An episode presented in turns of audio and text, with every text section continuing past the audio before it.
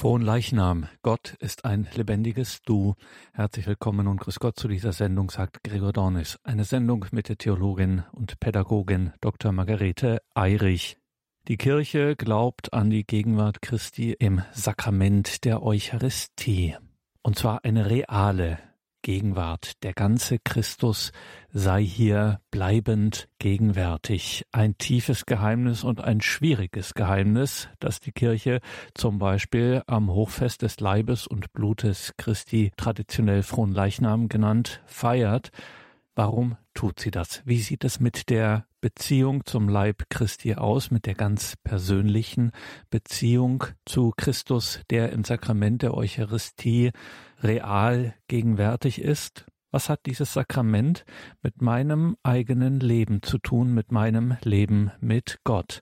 Fragen, denen Dr. Margarete Eirich in dieser Sendung nachgeht. Liebe Hörerinnen und Hörer, noch ein kleiner Hinweis auf die Details zu dieser Sendung im Tagesprogramm auf horeb.org finden Sie einen Hinweis auf das Buch von Margarete Eirich Einsam Zweisamkeit mit Gott, ein geistliches Exerzitium und auch einen Link zu einer anderen Sendung, wo es um ein verwandtes Thema zu der heutigen Sendung ging. Auch das eine Empfehlung. Frohen Leichnam. Gott ist ein lebendiges Du. Wir hören Dr. Margarete Eirich.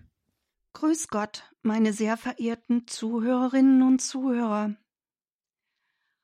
Stellen Sie sich doch einmal folgende Situation vor. Sie kommen in ein Gotteshaus, und noch bevor sie sich auf den Tabernakel ausrichten können, spricht sie auf einmal jemand klar und deutlich an. Diese Stimme spricht sie mit ihrem Namen an. Wie würden sie reagieren? Vielleicht würden sie zuerst an die Fernsehserie Versteckte Kamera denken und meinen, jemand spiele ihnen einen Streich. Ja, wie würden Sie reagieren? Können Sie sich vorstellen, dass Sie der Herr aus dem Tabernakel direkt anspricht? Er wohnt ja in diesem Gotteshaus. Es ist sein Haus. Er wohnt im Tabernakel. Ist dieser Gedanke so ungewöhnlich, dass er sie direkt ansprechen könnte, nachdem sie sein Gotteshaus betreten haben? Ist das wirklich so undenkbar? Ist das nicht eigentlich sogar völlig normal? Er wohnt in jedem Tabernakel und sehnt sich nach einer Begegnung mit ihnen. Er sehnt sich nach nichts mehr als dass sie mit ihm sprechen. Wie würden sie darauf reagieren? Würde es ihr Verhalten in einem Gotteshaus, ihren Umgang mit dem Herrn im Tabernakel und ihren Umgang mit dem Leib Christi verändern, wenn sie auf einmal Jesu Stimme wie eine menschlich vernehmbare Stimme hören würden? Ist diese Idee so unvorstellbar? Es gab doch schon solche Ereignisse. Es gab immer wieder Heilige, mit denen der Herr gesprochen hat. Ein Beispiel ist die heilige Schwester Faustine. Es ist dies doch gar nicht so ungewöhnlich. Der Tabernakel ist ja bewohnt. Der lebendige Herr wohnt darin und er sehnt sich danach, mit uns in Beziehung zu treten, mit jedem von uns. Er will mit uns reden, er will mit uns eine Freundschaft beginnen. Der selige Carlo Acutis war vom Verweilen beim Herrn so begeistert, dass er sogar eine Wallfahrt ins heilige Land ausschlug. Er begründete dies folgendermaßen Ich bleibe lieber in Mailand, wo es doch die Tabernakel in den Kirchen gibt. Da kann ich jederzeit hingehen, um Jesus zu finden. Welches Bedürfnis habe ich da noch, eine Wallfahrt nach Jerusalem zu machen, um die Orte zu besuchen, wo Jesus vor 2000 Jahren gelebt hat. Und dann stellt dieser Teenager-Heilige ganz lapidar fest,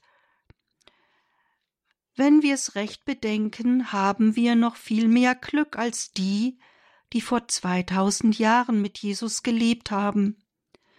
Denn wir haben ihn immer gegenwärtig bei uns. Es genügt, in die nächste Kirche zu gehen. Wir haben Jerusalem vor der Haustür. Dieser jugendliche Heilige hat so tief erfasst, was wir für einen Schatz in den Tabernakeln bei uns haben. Oder fällt es ihnen schwer, an die lebendige Gegenwart Christi im Tabernakel zu glauben? Diese Gegenwart hatte Jesus seinen Jüngern in Matthäus 28, 20 zugesagt, ich bin mit euch alle Tage bis zum Ende der Welt. Dies entsprach der ganzen Geschichte Gottes mit seinem Volk. Denn bereits im Alten Testament zeigt sich Gott als derjenige, der bei seinem Volk ist und mit ihm geht. In Deuteronomium 8.7 heißt es daher, denn welche große Nation hätte Götter, die ihr so nah sind, wie der Herr unser Gott uns nah ist, wo immer wir ihn anrufen. Diese Nähe zeigt sich, als die Herrlichkeit des Herrn bei der Tempelweihe das Haus Gottes erfüllt. 1 Könige 8, 10 bis 29. Diese Erfahrung fasst Ezechiel schließlich am Ende seiner Verkündigung mit den Worten zusammen Yahweh ist da. Ezechiel 48, 35. Im Neuen Testament findet dies seine Erfüllung mit der Menschwerdung Gottes. Das Sein Gottes bei den Menschen wird fortgeführt mit der Einsetzung seiner leiblichen eucharistischen Gegenwart und mit der Sendung des Heiligen Geistes. Seine besondere Gegenwart betont auch die Liturgiekonstitution des Zweiten Vatikanums in der Nummer 7, in dem sie sagt, dass Christus immer da in seiner Kirchen gegenwärtig ist, vor allem unter den eucharistischen Gestalten. Doch kommen wir zurück zum Eingangsgedanken einer Stimme, die aus dem Tabernakel spricht. Würde eine solche persönliche Ansprache aus dem Tabernakel ihr Verhalten in den Gotteshäusern verändern? Ich sage ganz bewusst Gotteshäuser, denn Kirchengebäude sind ja Häuser Gottes, bewohnt von Gott würde es dazu führen, dass sie bei jedem Betreten sich auf den Tabernakel ausrichten, würde es dazu führen, dass sie ganz konkret ihn begrüßen, würde es dazu führen, dass sie eine Kniebeuge machen, ihn ehren, würde es dazu führen, dass sie mit ihm sprechen? Oder stellen Sie sich vor, Sie sind in der eucharistischen Anbetung. Sie sehen Jesus in der Monstranz vor sich, und er beginnt zu ihnen mit einer menschlichen Stimme zu sprechen, sie anzusprechen mit ihrem Namen. Es gibt wirklich sehr viele Zeugnisse von Menschen, die bezeugten, dass er zu ihnen gesprochen hat, aus seinem eucharistischen Leib, vielleicht nicht immer mit einer menschlichen Stimme, sondern in einem inneren Verstehen. Ich kenne mehrere Zeugnisse von Berufungen, die vor dem eucharistischen Herrn ihren Anfang nahmen. Bekannt ist vor allem die spätere Schwester Maria Franziska vom Kloster Niederviehbach. Zu ihr pflegte er bis zu ihrem Lebensende eine sehr lebendige Beziehung. Oder stellen Sie sich einmal vor, nach dem Empfang des eucharistischen Herrn würde eine menschliche Stimme zu Ihnen deutlich vernehmbar sprechen. Würde es dazu führen, dass Sie nach dem Empfang wirklich nach ihm lauschen, sich auf ihn ausrichten, mit ihm sprechen? Würde es dazu führen, dass Sie nach der heiligen Messe noch etwas in Danksagung bei ihm verweilen? In der Tat kam es vor, dass Menschen Jesu Stimme wie eine menschliche Stimme hörten. Es sind dies wirklich besondere Gnadenerweise des Himmels. Ich will sie nun aber nicht dazu verleiten, sich nach diesen auszustrecken. Menschen, die solche Gnadenerweise erhielten, erhielten vielfach einen besonderen Auftrag, wie die heilige Schwester Faustine. Jesus sprach immer wieder zu ihr. Sie erhielt den großen Auftrag, die Barmherzigkeit Gottes zu verkünden. Dafür musste sie viele Leiden und Unverständnis auf sich nehmen. Ich bringe dieses Gedankenspiel nicht, damit sie sich danach sehnen, aber strecken sie sich danach aus, die Sprache zu hören, in der der Herr zu ihnen sprechen will. Das ist bei jedem Menschen anders. Zum einen spricht er über eine innere Anmutung, zum anderen durch ein inneres Vernehmen, zu wieder einem anderen durch äußere Zeichen, zum nächsten durch Träume, wie zum heiligen Josef oder zum heiligen Don Bosco. Egal wie Gott zu uns sprechen will, wichtig ist doch aber vor allem, dass wir offen dafür sind, dass wir uns nach ihm ausrichten, dass wir wirklich mit ihm in Beziehung treten wollen und nach ihm lauschen. Er braucht ein offenes und bereitetes Herz, um zu uns sprechen zu können. Ich möchte hier eine Geschichte zu dem so notwendigen Verstehen des Herzens anführen, die Kardinal Josef Ratzinger mit Verweis auf Martin Buber anführt. Demnach kam der Rabbi Levi Yitzchak eines Tages in eine Herberge, in der auch andere Juden übernachteten. Am nächsten Morgen wollte man zusammen das Morgengebet beten. Doch es zeigte sich, dass nur ein einziger Gebetsriemen der für das Gebet den Juden vorgeschrieben ist, vorhanden war. So wurde dieser vom einen zum anderen weitergereicht. Aber weil dies viel Zeit kostete, beteten die Einzelnen aus Rücksicht so hastig, dass kaum ein Wort mehr verständlich war. Dies missfiel dem Rabbi. Als alles vorüber war, sagte er zu diesen Ma, ma, ma, wa, wa, wa. Diese schauten ihn verwundert an und wollten wissen, was er meine. Doch er entgegnete nur Ma, ma, ma, wa, wa, wa. Darauf hielten sie ihn für einen Narren.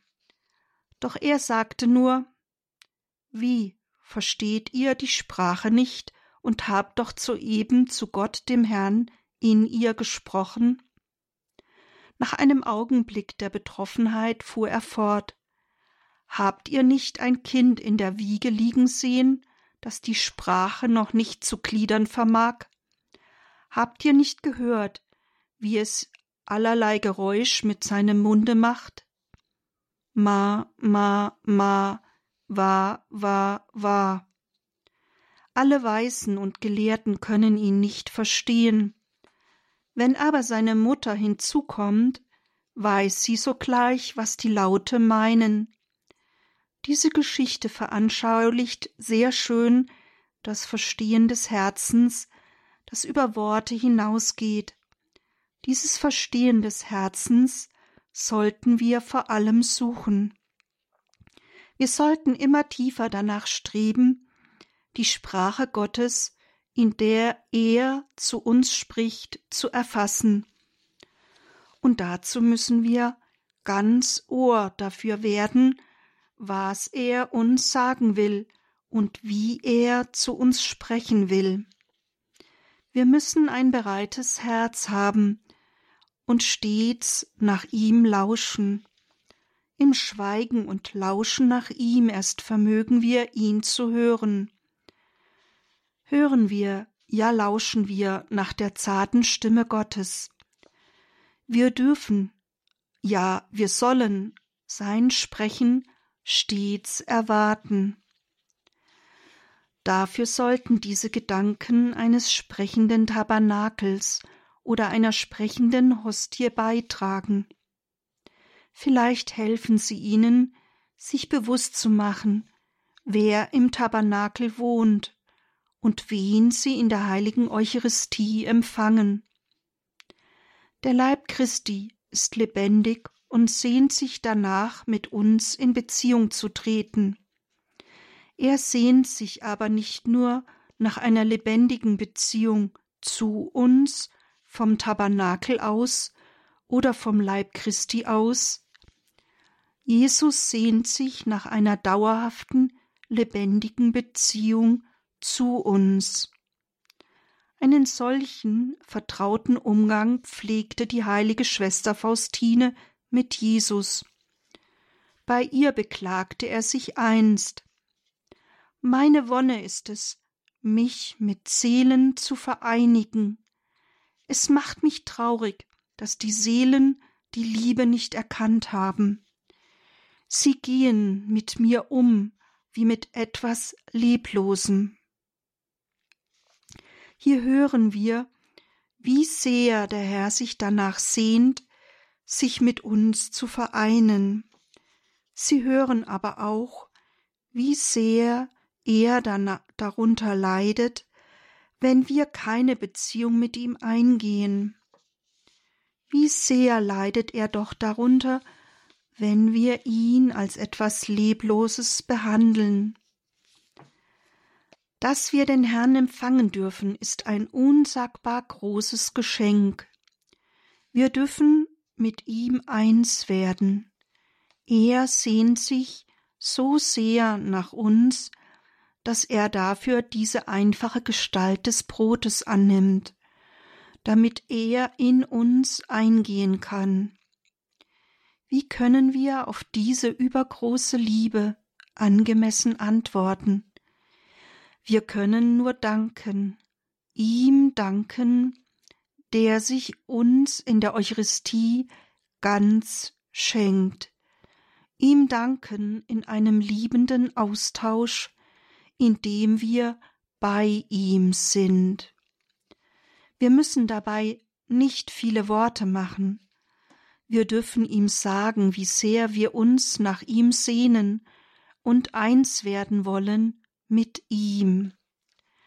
Sagen wir ihm ruhig alles, was uns drückt und zwickt, strecken wir uns mit unserer ganzen Sehnsucht nach ihm aus, öffnen wir uns für seine Liebe, nutzen wir die Zeit der Kommunion, der Vereinigung mit ihm, auch in der geistigen Kommunion, um tiefer in ihn und in seine unendliche Liebe einzutauchen.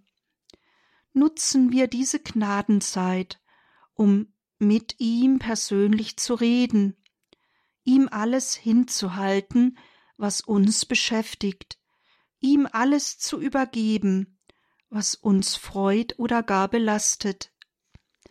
Nehmen wir Maria, die Gnadenvermittlerin, hinzu, dass sie ergänzt, was uns an Hingabe und Vertrauen fehlt.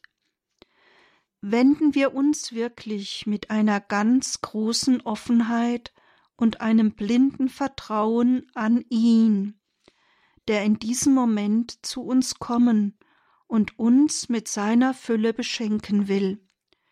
Seien wir wirklich bei ihm, seien wir bei dem, der sich für uns am Kreuz hingegeben hat, um uns zu erlösen. Seien wir bei dem, der uns unendlich liebt und sich so sehr nach uns sehnt. Seien wir ganz offen für das, was er uns schenken will. Die Zeit nach der Kommunion ist die kostbarste Zeit der persönlichen Begegnung mit dem uns unaussprechlich liebenden Gott. Er will uns begegnen. Er möchte uns heilen. Er möchte uns heilend begegnen. Nutzen wir diese Chance und nehmen wir uns mindestens fünf Minuten wirklich Zeit für ihn. Tauchen wir ein in seine Liebe. Schenken wir ihm nach der heiligen Messe eine Zeit der Danksagung. Von vielen Heilen, Heiligen wird berichtet, dass sie genau in dieser Zeit der persönlichen Begegnung mit dem Herrn wesentliche Anstöße erhielten. So hat in dieser Zeit der Danksagung der heilige Vinzenz Palotti am 9. Januar 1835 den Anstoß zur Gründung der Vereinigung des katholischen Apostolates erhalten. Auch vom heiligen Johannes Paul II. wird berichtet, dass er nach der heiligen Messe, soweit möglich, 15 Minuten dankend beim Herrn verweilte. Ich bin sicher, dass er genau in dieser Gnadenzeit die Kraft für sein nicht einfaches Pontifikat und seine so wertvollen Anstöße erhalten hat. Nutzen wir daher diese Gnadenzeit nach der Kommunion als unsere kostbarste Zeit zu einem persönlichen Verweilen beim Herrn. Tauchen wir ein in seine Liebe. Und dann gibt es noch eine weitere Form eines lebendigen Tabernakels Gottes. Es gibt noch eine weitere Wohnung Gottes, von der aus er mit uns in Beziehung treten will. Sie befindet sich in uns. Gott wohnt seit der Taufe in uns. Wir sind Tempel des Heiligen Geistes, wie 1 Korinther 6, 19 sagt. Unser Leib beherbergt den Heiligen Geist. Gott wohnt in uns.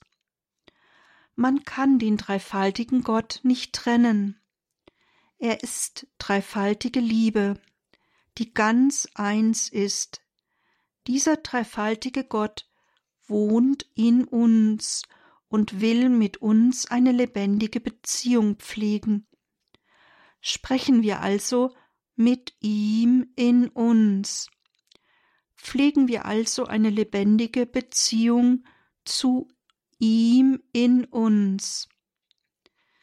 Die heilige Schwester Faustine bekennt sogar, dass sie Jesus am leichtesten in ihrer eigenen Seele findet. Sie haben richtig gehört, Sie findet Gott am leichtesten nicht im Tabernakel, nein, sie findet ihn am leichtesten in ihrem Innern, in ihrer Seele. So schreibt sie Wir kennen uns, der Herr und ich, in der Wohnung meines Herzens. So können wir uns fragen, pflegen wir einen vertrauten Umgang mit ihm in der Wohnung unseres Herzens. Von diesem großen Schatz in ihrer Seele spricht Schwester Faustine auch an anderer Stelle. Was macht es mir aus, inmitten abgeneigter Herzen zu lieben, wenn ich die Fülle des Glücks in meiner Seele habe? Oder was nützt mir die Zuneigung anderer Herzen, wenn ich in meinem Innern Gott nicht besitze, wenn ich aber in meinem Innern Gott habe, wer kann mir dann Schaden zufügen? Hier sehen Sie, wie viel wir doch von den Heiligen lernen können. Was für ein Schatz tragen wir doch in uns und vergessen dies viel zu oft.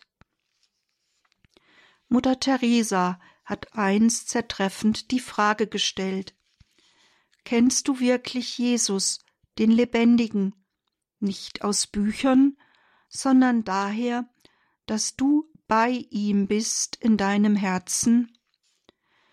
Es ist sicherlich ein Weg, es ist sicherlich etwas, das wachsen und eingeübt werden muss, doch es lohnt sich, und es ist unsere Berufung als Getaufte, mit dem Herrn eine lebendige Beziehung zu pflegen, eine Zweisamkeit mit ihm zu pflegen. Zugegeben, es ist im Lärm der Welt nicht einfach, seine Stimme zu hören. Wir werden von so vielen Dingen im Alltag beschallt, von so vielen Sinneseindrücken bedrängt. Die Bilderflut des Internets macht ihr Übriges.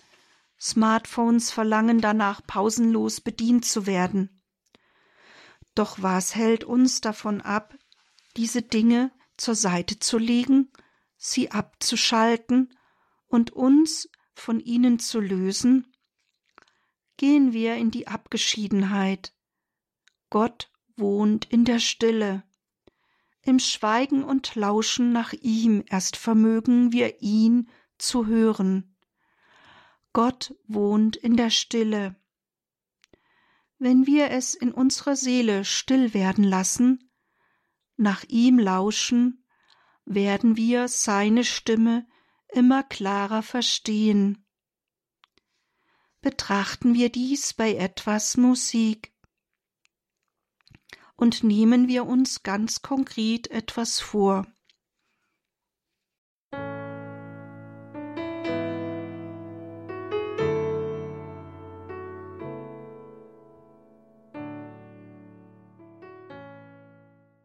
Bei dem Ratzinger Schülerkreistreffen 2020, das sich der Gottesfrage in den gegenwärtigen Herausforderungen widmete, betonte Kardinal Kurt Koch, dass wir mit der Versammlung zur heiligen Messe genau das machen, was das Wichtigste ist, das Reden zu Gott.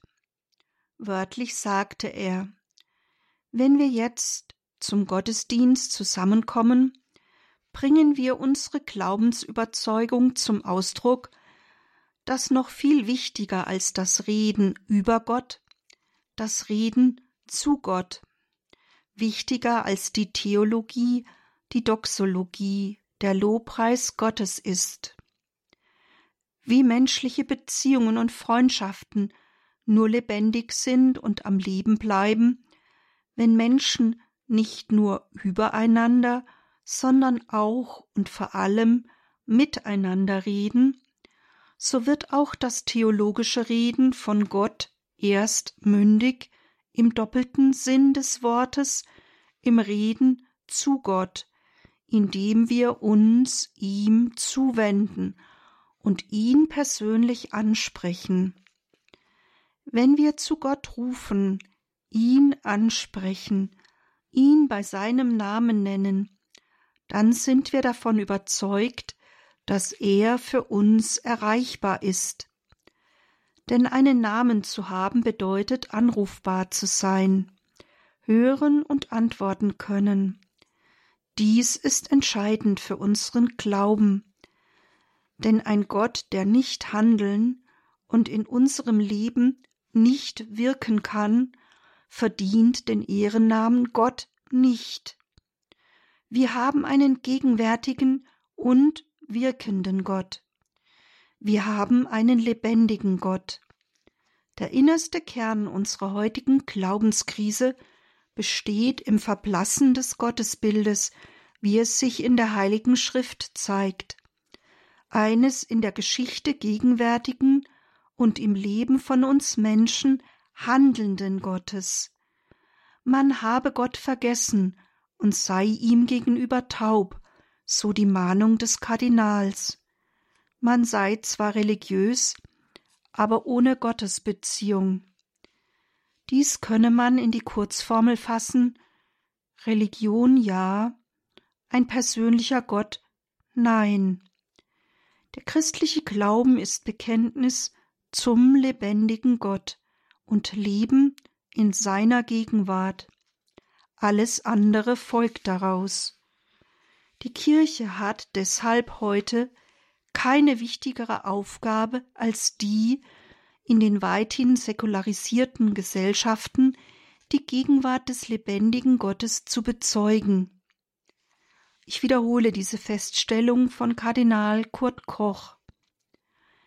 Der christliche Glauben ist Bekenntnis zum lebendigen Gott und Leben in seiner Gegenwart. Die Kirche hat deshalb heute keine wichtigere Aufgabe, als die Gegenwart des lebendigen Gottes zu bezeugen. Dieser Durst nach dem Unendlichen und damit nach Gott liegt tief im Menschen verwurzelt, wie der heilige Augustinus in seinen Bekenntnissen formuliert. Geschaffen hast du uns auf dich hin, o Herr, und unruhig ist unser Herz, bis es Ruhe findet in dir. Wenn wir wirklich glauben, dass Gott den Menschen auf sich hin geschaffen hat und der Mensch die Gemeinschaft mit Gott braucht, wie im Alltag die Luft zum Atmen, dann können wir den Menschen verstehen und ihm in der Pastoral nahe sein. Dass wir einen handelnden, einen lebendigen Gott haben, zeigt sich in der Menschwerdung des Sohnes, so der Kardinal. Denn Gott macht nicht Versprechungen und handelt dann doch nicht. Gott steht vielmehr zu seinem Wort und setzt sein gegebenes Wort in sein Handeln um. Dies hat er unüberbietbar in seinem Sohn Jesus Christus gezeigt. Christus ist der treue Sohn, der so sehr mit seinem Vater verbunden ist, dass er sich dessen Willen ganz zu eigen gemacht hat. In Jesus Christus ist Gott in unserer Welt ganz konkret geworden. Zum christlichen Zeugnis für den lebendigen Gott gehört deshalb zentral das Zeugnis für Jesus Christus, wahrer Gott und wahrer Mensch. In Jesus Christus wurde Gott wahrer Mensch, und auf diese Weise hat er uns gezeigt, wer Gott ist und wie Gott ist. Er war Gott gleich, er war wahrer Gott, hielt aber nicht daran fest, wie Gott zu sein, sondern entäußerte sich und wurde wie ein Sklave, und uns Menschen gleich. Er erniedrigte sich und war gehorsam bis zum Tod, bis zum Tod am Kreuz. Jesus Christus hat uns die unendliche Liebe Gottes gezeigt. Er hat uns gezeigt, dass er für uns bereit ist, alles zu tun, bis zum Tod, bis zum Tod am Kreuz. Er hat sich erniedrigt, um uns ganz nahe zu kommen, auf Augenhöhe. Er hat dies getan, um mit uns in Beziehung zu leben. Er hat dies getan, um mit uns in Gemeinschaft treten zu können. Weil Jesus ganz den Willen des Vaters getan hat, Darum hat ihn Gott über alle erhöht und ihm den Namen verliehen, der größer ist als alle Namen, damit alle im Himmel, auf der Erde und unter der Erde ihre Knie beugen vor dem Namen Jesu und jeder Mund bekennt, Jesus Christus ist der Herr, zur Ehre Gottes des Vaters. Wie können wir darauf anders antworten, als den dreifaltigen Gott zu loben und anzubeten? Wie können wir darauf anders antworten, als ihm in der Eucharistie zurückzuschenken, was er uns gegeben hat? Bitten wir den Heiligen Geist, dass in seiner Kraft solche Anbetung des lebendigen Gottes in der Feier der Eucharistie geschehen möge. Bitten wir die Mutter Gottes, die Braut des Heiligen Geistes darum, alles zu ergänzen, was uns an Hingabe fehlt. Betrachten wir dies bei etwas Musik.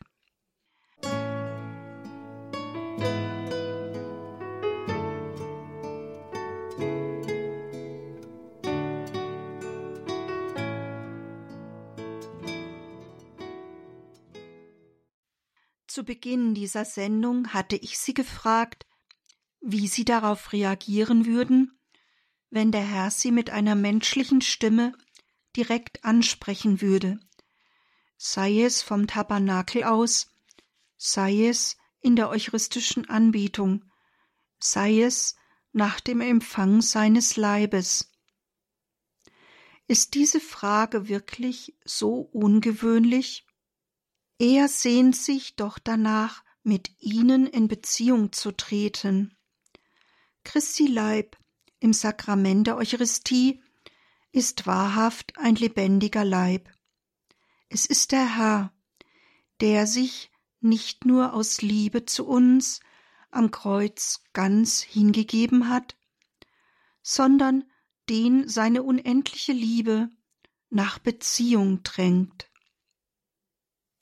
Manchmal ist ein Vor-Augen-Führen eine Hilfe, um etwas zu veranschaulichen.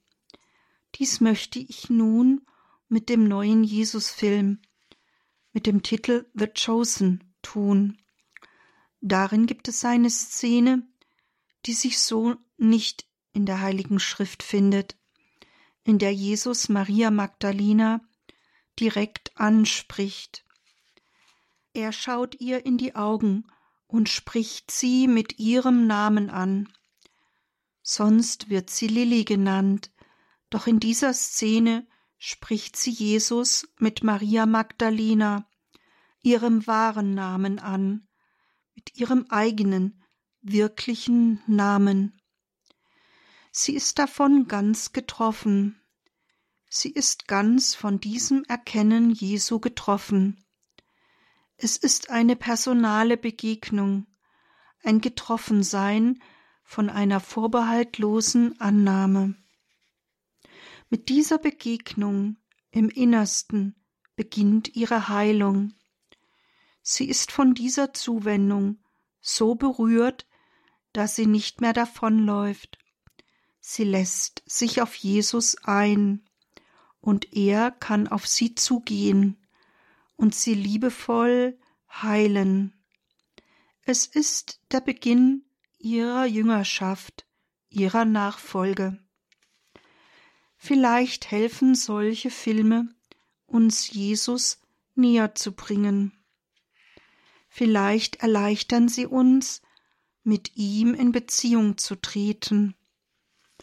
Wie Jesus in diesem Film durch direktes Ansprechen durch eine lebendige Begegnung Maria Magdalena verändern, ja heilen und befreien konnte, so will er auch uns in seinem eucharistischen Leib, im lebendigen Brot beschenken. Er will uns begegnen als ein lebendiges Du. Natürlich sehen wir ihn nicht, wie die heilige Schwester Faustine oder andere Heilige, die ihn in diesem Stück Brot mit seinem menschlichen Leib gesehen haben. Nein, wir sehen ihn verschleiert in einem scheinbar leblosen Stück Brot. Sein menschlicher Leib ist verborgen. Doch zeugen immer wieder eucharistische Wunder von der Lebendigkeit seiner Gegenwart. Diese Wunder sollen uns helfen, an seine lebendige Gegenwart zu glauben. Viele Bücher berichten davon. Der selige Carlo Acutis hat die wichtigsten 136 eucharistische Wunder zusammengetragen. Sie durchziehen die ganze Kirchengeschichte. Und wie viele Wunder sind doch geschehen beim Empfang dieses lebendigen Brotes. Denn es ist der Herr, der lebendige Gott. In Markus 6, 56 hören wir, und immer wenn Jesus in ein Dorf oder in eine Stadt oder zu einem Gehöft kam, trug man die Kranken auf die Straße hinaus und bat ihn, er möge sie wenigstens den Saum seines Gewandes berühren lassen. Und alle, die ihn berührten, wurden geheilt. Ich wiederhole noch einmal den letzten Satz. Und alle, die ihn berührten, wurden geheilt. Das gleiche hören wir in Matthäus 14, 35 folgende. Dort heißt es, als die Leute jener Gegend ihn erkannten, schickten sie in die ganze Umgebung, und man brachte alle Kranken zu ihm und bat ihn, er möge sie wenigstens den Saum seines Gewandes berühren lassen, und alle, die ihn berührten, wurden geheilt. Ja, alle, die ihn berührten, wurden geheilt. Und wie oft berühren wir ihn? Wie oft empfangen wir ihn in der heiligen Eucharistie? Glauben wir daran, dass er auch heute uns heilen kann? Glauben wir daran, dass wir ihn den lebendigen Gott empfangen? Treten wir mit ihm in Beziehung? Mahnte nicht 1979 bereits Kardinal Josef Ratzinger? Wir wollen Gott gar nicht so nahe, wir wollen ihn nicht so klein, sich herabbeugend, wir wollen ihn groß und ferne haben so dürfen auch wir uns fragen, wollen wir uns ihm nähern? Wollen wir ihm wirklich nahe kommen? Dabei ist doch das Geschehen ungeheuerlich.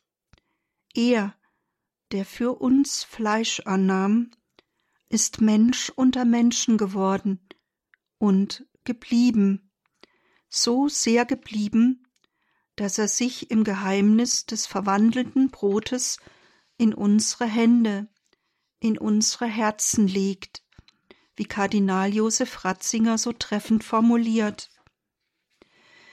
Wir dürfen aber zugleich auch nicht vergessen, dass wir in ihm, der sich uns leibhaftig schenkt, zugleich den lebendigen Gott anrühren Daher ist Kommunizieren immer zugleich Anbeten, wie der Professor und Erzbischof es formuliert. Wie in echter menschlicher Liebe immer ein sich beugen vor der Würde des anderen steckt, so noch viel mehr vor der Majestät des lebendigen Gottes. Wir können uns uns nur beugen vor diesem großartigen Geschenk denn das Konzil von Trient betont nachdrücklich, dass nach der Wandlung im heiligsten Sakrament der Eucharistie wahrhaft, wirklich und substanzhaft der Leib und das Blut zusammen mit der Seele und Gottheit unseres Herrn Jesus Christus und daher der ganze Christus enthalten ist das natürliche Sein von Brot und Wein wird verändert zu Leib und Blut Christi. Diese Gegenwart ist der ganze und unversehrte Christus, Gott und Mensch, wahrer Gott und wahrer Mensch, wie Papst Paul VI. in Mysterium Fidei 39 sagt. Er ist demnach neben seiner natürlichen Existenzweise zu Rechten des Vaters zugleich auch nach seiner Menschheit gegenwärtig, wie Papst Paul VI. in Mysterium Fidei 46 betont. Er ist demnach sowohl als erhöhter Herr in verklärter Weise und zugleich mit seiner menschlichen Natur zugegen. Mit Hilfe dieser lebendigen Gegenwart handelt er bis heute.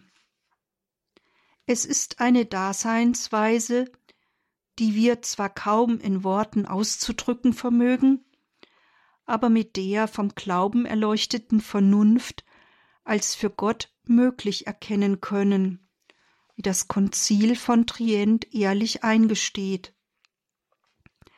Zum großartigen Geschehen der Verwandlung sagt der Kirchenlehrer Ambrosius. Hier liegt etwas vor, was nicht die Natur gebildet, sondern die Segnung konsekriert, also gewandelt hat, und die Wirksamkeit der Segnung geht über die Natur hinaus, indem sogar die Natur selbst Kraft der Segnung verwandelt wird. Und gegen mögliche Zweifel formuliert er Das Wort Christi, das das noch nicht Seiende aus dem Nichts zu schaffen vermochte, soll Seiendes nicht in etwas verwandeln können, was es vorher nicht war? Es ist doch einfacher, Naturen zu verwandeln, als neue Dinge zu erschaffen.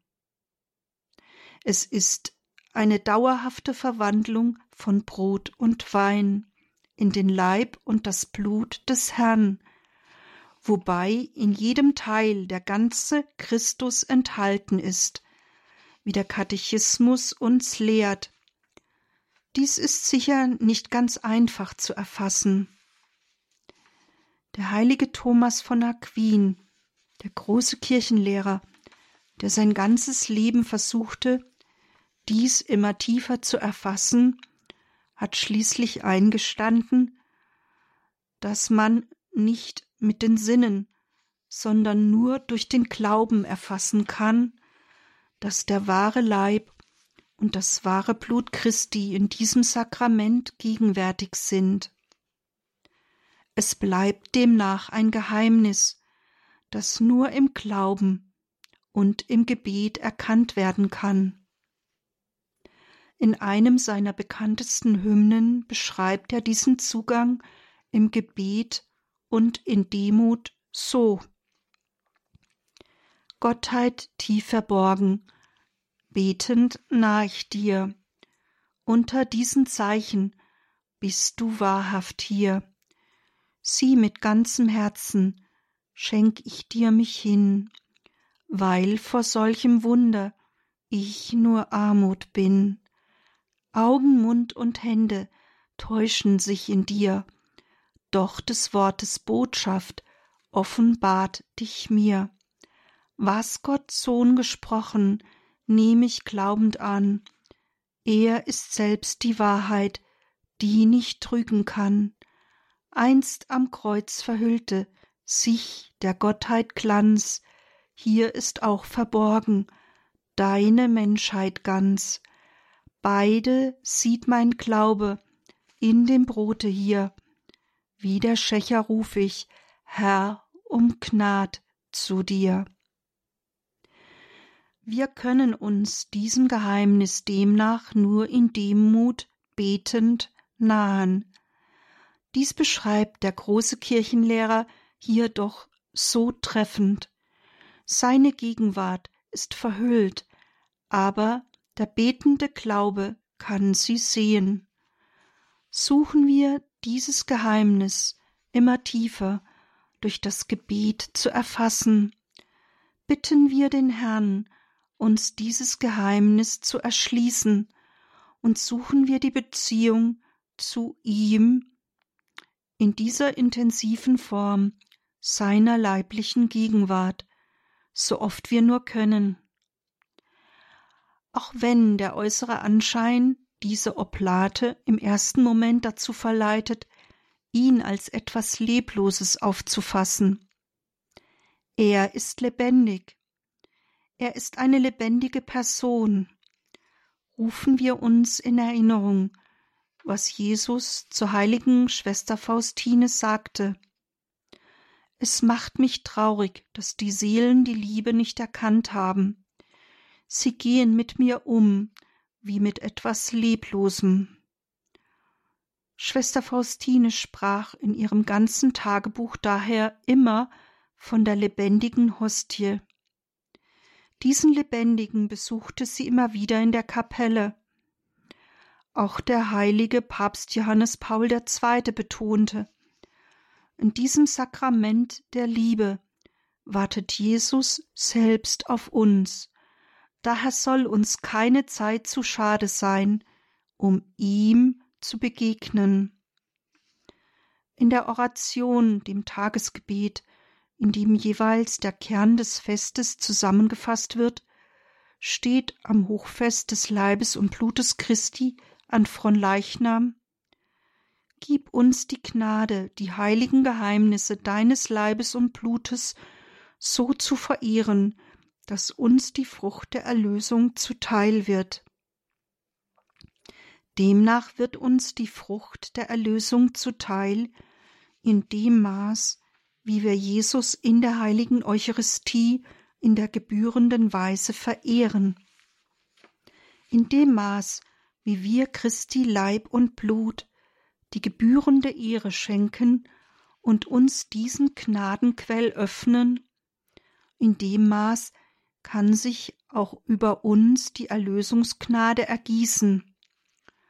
Vielleicht haben Sie dies auch schon erfahren, wie lebendig er in seinem Leib ist, sei es in, dem, in der Verborgenheit des Tabernakels, sei es in seinem eucharistischen Leib oder sei es im Schauen auf ihn, in der eucharistischen Anbetung. Ich kann Sie nur ermutigen, mit ihm in Beziehung zu treten, ihn zu suchen und mit ihm in einen lebendigen Austausch zu treten. In seinem lebendigen Leib ist dies die direkteste und konzentrierteste Möglichkeit, ihm zu begegnen. In diesem Sakrament der Liebe wartet Jesus selbst auf uns. Und es gibt eine weitere Form seiner lebendigen Gegenwart. Sie ist in uns.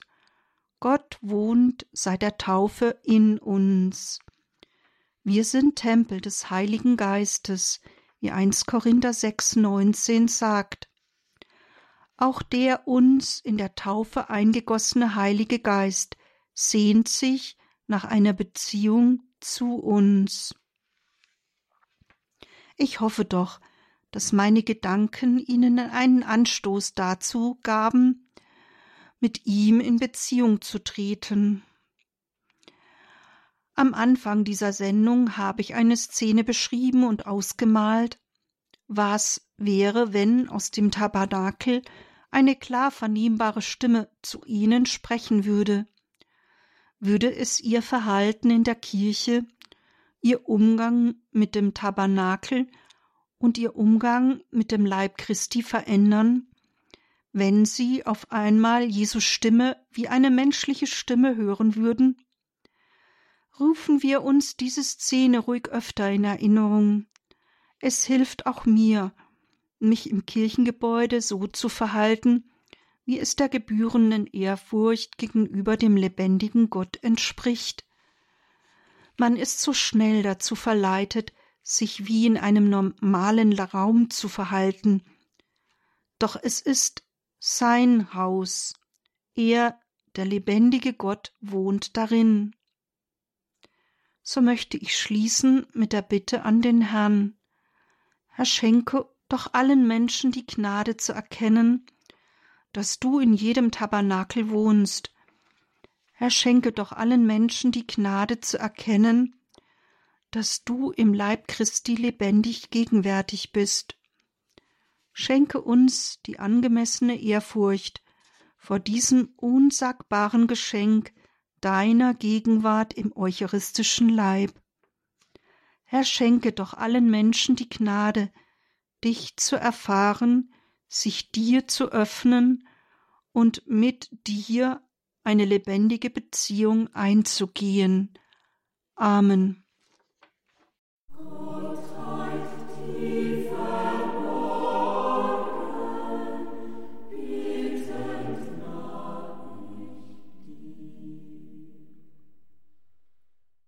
In dieser Sendung, der Credo-Sendung bei Radio Horeb Leben mit Gott, hörten Sie die Theologin und Pädagogin Dr. Margarete Eirich. Es ging um die reale Gegenwart Christi im Sakrament der Eucharistie. Das feiert ja die Kirche am heutigen Tag, am Frohen Leichnamstag, am Hochfest des Leibes und Blutes Christi. Liebe Hörerinnen und Hörer, schauen Sie in die Details zu dieser Sendung im Tagesprogramm auf horeb.org. Dort finden Sie einen Buchtipp zur Sendung. Margarete Eirich, Einsam, Fragezeichen, Zweisamkeit mit Gott, ein geistliches Exerzitium. Und Sie finden auch einen Link zu einer anderen Sendung von Margarete Eirich, wo es um ein verwandtes Thema ging, nämlich die unerlässliche Mitwirkung von uns allen bei der heiligen Messe. Im Jargon der Theologen, vielleicht haben Sie das schon mal gehört, auf Lateinisch Participatio Actuosa, ein wichtiges Anliegen der Kirche, ein wichtiges Anliegen der Kirche der letzten 150, 200 Jahre. Danke Ihnen allen fürs Dabeisein. Hier folgt um 21.30 Uhr die Reihe Nachgehört. Viel Freude hier im weiteren Programm. Alles Gute und gottesreichen Segen wünscht Ihr Gregor Dornis.